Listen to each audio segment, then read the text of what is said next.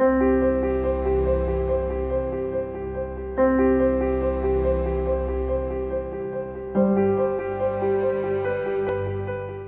que deveríamos apresentar ao mundo é uma mensagem que incendeia, nada menos que isso.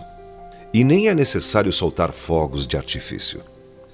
Quem é um tição tirado do fogo não precisa se esquentar. Tudo na igreja, no entanto, deve refletir a luz inflamada de Deus até a torre mais alta. Não apenas evangelistas, mas testemunhas, ministros, funcionários da igreja, líderes, trabalhadores, professores e administradores. Todos devem brilhar no Espírito Santo como tochas em uma rua fria.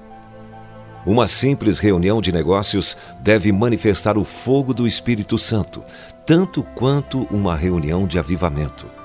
Talvez até mais. Um peixe tem a mesma temperatura que a água em que ele nada. Muitos cristãos são como peixes.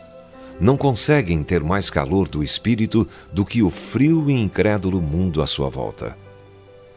Os homens são criaturas de sangue quente. Foi assim que Deus nos fez. Esse é também o modo como ele nos escolheu para levar as boas novas, com fervor. O Senhor não nos envia para sermos dignos e termos a cabeça fria. Ele também não nos escolhe por causa da nossa serenidade. Ele nos envia como as brasas vivas do altar, como testemunhas da ressurreição, para testemunhar que encontramos o Deus do Pentecostes. Já ouvi pregações que mais pareciam palestras sobre como embalsamar um morto. Será que uma mensagem assim faria alguém se lembrar de um Jesus que está vivo?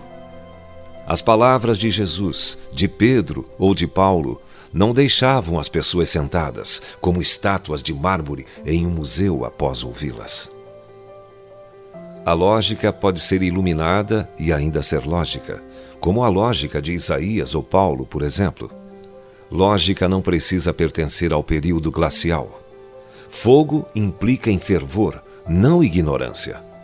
Aprenda tudo o que for possível, mas não deixe isso apagar o seu fogo. Lembre-se de que o resplendor vem antes da inteligência. Amarás, pois, ao Senhor teu Deus de todo o coração, e de toda a tua alma, e de todo o teu entendimento, e de todas as tuas forças, diz Marcos capítulo 12, verso 30.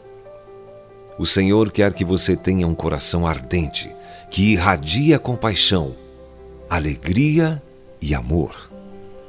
Acenda o fogo em seu coração hoje.